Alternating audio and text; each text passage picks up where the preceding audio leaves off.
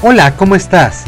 Yo soy Efraín Zapata y esto es Ideas sobre Liderazgo, el espacio donde cada semana tú y yo nos reunimos para platicar un poquito acerca de diferentes temas, herramientas y prácticas que te ayudarán a ser un mejor líder cada día y triunfar así en tu vida personal y profesional.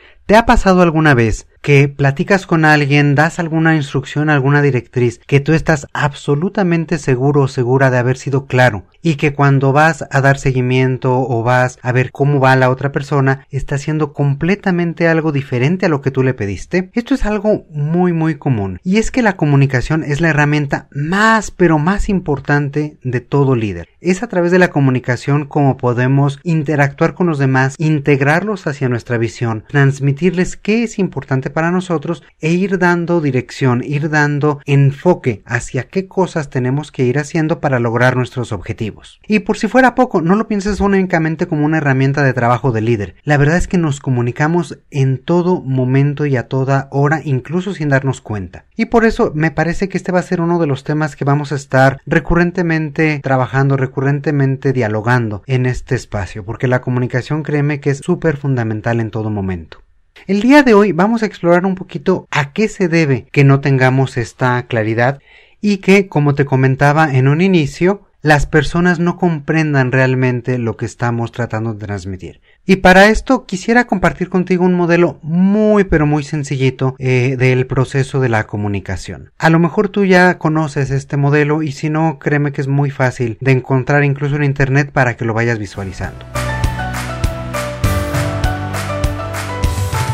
Por un lado tenemos un emisor, que es la fuente de información, y por el otro tenemos el receptor, esta persona que está escuchándonos. Lo que los está uniendo es el mensaje que transmitimos y finalmente se cierra el bucle o se cierra el ciclo cuando hay un proceso de retroalimentación. Y hasta ahí, este modelito, como te digo, es muy sencillito. En lo personal, siento que la comunicación humana es mucho más compleja que eso, pero ahorita nos está sirviendo de punto de partida. ¿Qué es lo que pasa o qué es lo que hace que no seamos claros y que las otras personas no nos entiendan? Y es que entre el mensaje del emisor y lo que recibe el receptor, valga la redundancia, hay diferentes filtros y hay diferentes ruidos.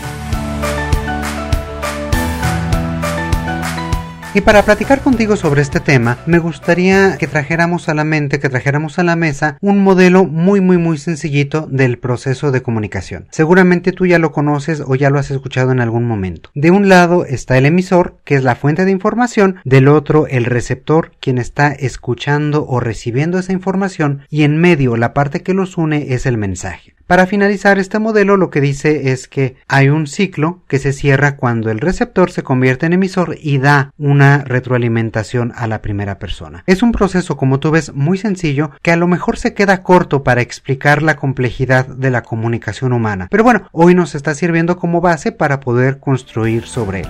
Veámoslo entonces.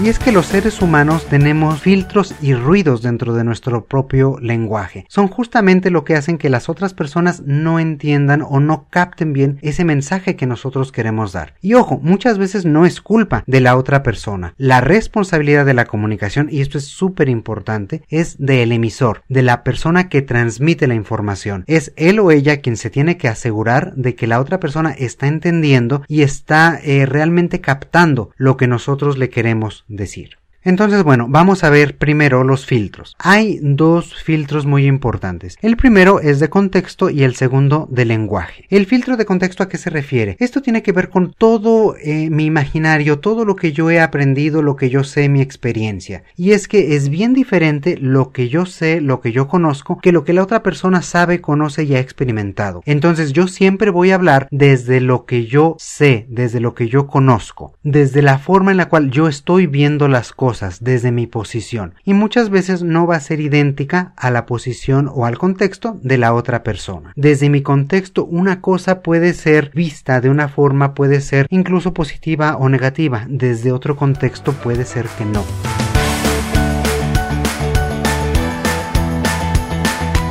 Un ejemplo muy muy sencillo. A lo mejor si yo estoy saliendo de la oficina y empieza a llover, desde mi contexto esto es algo negativo, porque es algo que a lo mejor yo no traigo paraguas, a lo mejor me voy a mojar, a lo mejor eh, no me importa mojarme porque traigo carro, pero sé que el hecho de que llueva implicará que va a haber mucho más tráfico de vuelta a mi casa. Mientras que por el contrario, para una persona que a lo mejor está en su casa leyendo y tomándose un café, el que llueva es el complemento ideal porque así va a sentir que la tarde es completamente perfecta. O, en el ejemplo como más tradicional, para un campesino o para una persona que vive de la tierra, el que llueva, créeme que es una excelente noticia, porque significa que su cultivo va a crecer de una mucho mejor forma. Entonces estamos viendo un mismo evento desde contextos diferentes y eso es el primer filtro en la comunicación. El segundo filtro es el lenguaje.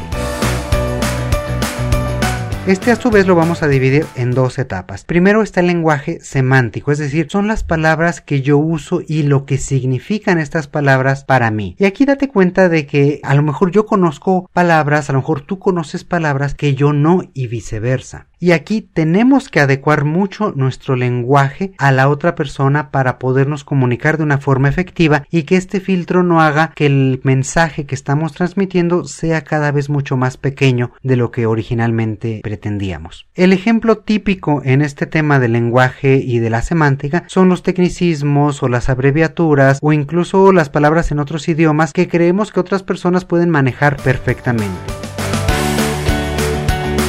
Por ejemplo, si en una reunión alguien dice, la campaña de outbound marketing que estamos trabajando tuvo un efecto muy importante con todos nuestros stakeholders y nos trajo un ROI del 24%. A lo mejor puede ser que sea muy complicado comprender este mensaje. A lo mejor en esa reunión todos están homologados con este tipo de lenguaje y la pueden comprender bien. Sin embargo, yo honestamente me perdí. Entonces, adecuemos nuestras palabras y cerciorémonos de que si estamos utilizando a lo mejor una palabra eh, difícil, la podamos explicar o podamos preguntar qué es lo que le está pareciendo la información a la otra persona. El segundo nivel de este filtro de lenguaje involucra, por una parte, nuestro lenguaje no verbal, es decir, comunicamos con todo nuestro cuerpo, incluso con nuestra entonación, incluso de muchas otras formas. Y esto créeme que es todo un tema. Y vamos a hacer más adelante un episodio sobre esto, así que aquí no adelantamos mucho. Pero está toda esa parte del lenguaje no verbal y cómo transmitimos a las otras personas con toda nuestra corporalidad y nuestro tono. También aquí está tomar en consideración el medio a través del cual transmitimos este mensaje. Es decir, no va a ser lo mismo hablar con alguien frente a frente que hablar con muchas personas en un auditorio, que a lo mejor tener una llamada telefónica, que tener una videoconferencia, que escribir un mensaje de texto, que escribir una, un correo electrónico, una carta, etc. Hay muchas, muchas formas en las cuales podemos tener esta interacción y cada una tiene sus propios Por eso también es otro filtro de lenguaje.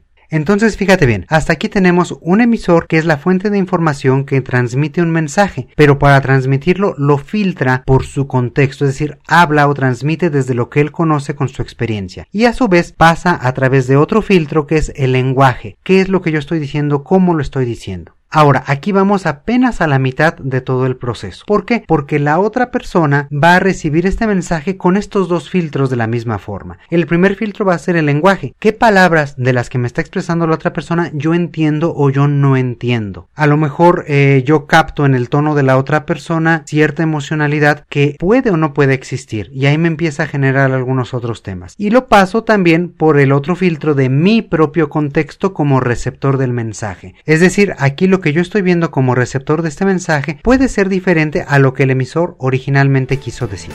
Y por último, el ciclo se cierra como te comentaba en un inicio.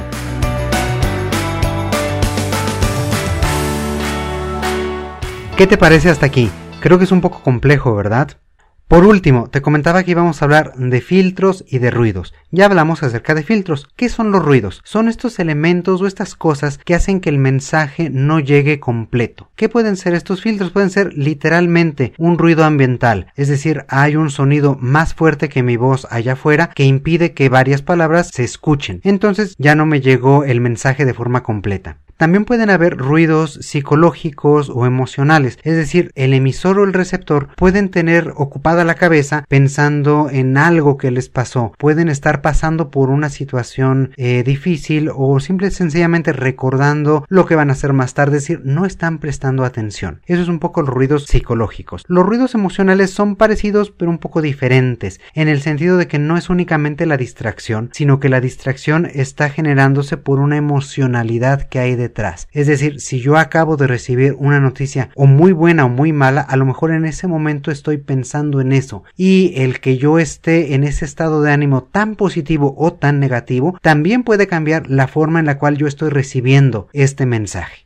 ¿Qué te parece hasta aquí? Creo que es algo complicado, ¿verdad? Ya para ir cerrando, pues no me gustaría quedarnos con esta parte de los ruidos y de los filtros, sino también darte herramientas para ver cómo podemos aminorarlos y cómo podemos ser más claros con los demás. Primero con los filtros. Filtro número uno, contexto. Aquí vamos a utilizar una herramienta que se llama sincronizar contextos. Y aquí es darle a entender a la otra persona desde dónde yo le estoy diciendo mi mensaje, desde dónde yo estoy explicando las cosas y por qué las veo como las veo. Se trata de dar un poquito de introducción, un poquito de contexto sobre por qué yo veo las cosas de una forma para prepararte y que tú entiendas las cosas desde una perspectiva un poco similar. Yo sé que no va a ser exactamente igual como tú lo ves, pero si yo te explico cuál es mi racional, si yo te explico de dónde salen mis ideas, te estoy preparando para poder encontrar estos puntos de conexión o estos puntos en común. Filtro número 2, que es el lenguaje. Aquí ya lo platicábamos, es un tema de cómo puedo adaptar mi lenguaje a, a, los demás. Cómo puedo cerciorarme de que están entendiendo lo que estoy diciendo. Y aquí puedes preguntar directamente, puedes pedirle a la otra persona que te repita qué es lo que está entendiendo, que te diga él cómo ve la información que está recibiendo. Y ojo, cerciórate de que no repita exactamente tus mismas palabras, porque puede que repita la misma palabra que no entendió. Entonces pídele que lo exprese en su propio lenguaje, en su propias palabras. Si hay conceptos que pues tú ya sabes que el otro maneja, pues déjalo ahí, está bien porque ya sabes, ya tienen ese mismo contexto, regresándonos al punto anterior. Por último, los ruidos. Los ruidos físicos o ambientales, esos son muy sencillos. Simplemente detente para que si alguien emite otro ruido o algún sonido que no te deje hablar, pues dejes que pase para retomar la comunicación. Los ruidos psicológicos, emocionales o mentales, puedes preguntarle a la otra persona y para eso sirven estas preguntas que hacemos siempre antes de iniciar cualquier conversación. El típico ¿cómo estás? ¿qué ha pasado? ¿cómo vas? Siempre y cuando nos cercioremos de encontrar una respuesta un poquito más real que el, ah, pues estoy bien, ahí es donde podemos empezar a ver qué es lo que está en la cabeza de la otra persona para prepararlo y poder transmitir estas ideas o estos mensajes. Bueno, pues el día de hoy me parece que ha sido un episodio, una plática un poquito más densa, pero creo que son herramientas interesantes y como te decía a un inicio, la comunicación es la pieza fundamental, es la herramienta de trabajo diaria de todo líder. Entonces no lo echemos en saco roto, sino que al contrario, vayamos viendo cómo la podemos integrar y cómo podemos podemos mejorar en esta habilidad para ser mejores líderes cada día. Espero como siempre que las ideas del día de hoy te sean de utilidad y que a partir de este momento las puedas aplicar para tener una mejor comunicación con los demás, para ser más claro en lo que quieres decir y sobre todo que logres mejores resultados, tanto en tu vida personal como profesional. Por último, te recuerdo que si no lo has hecho aún,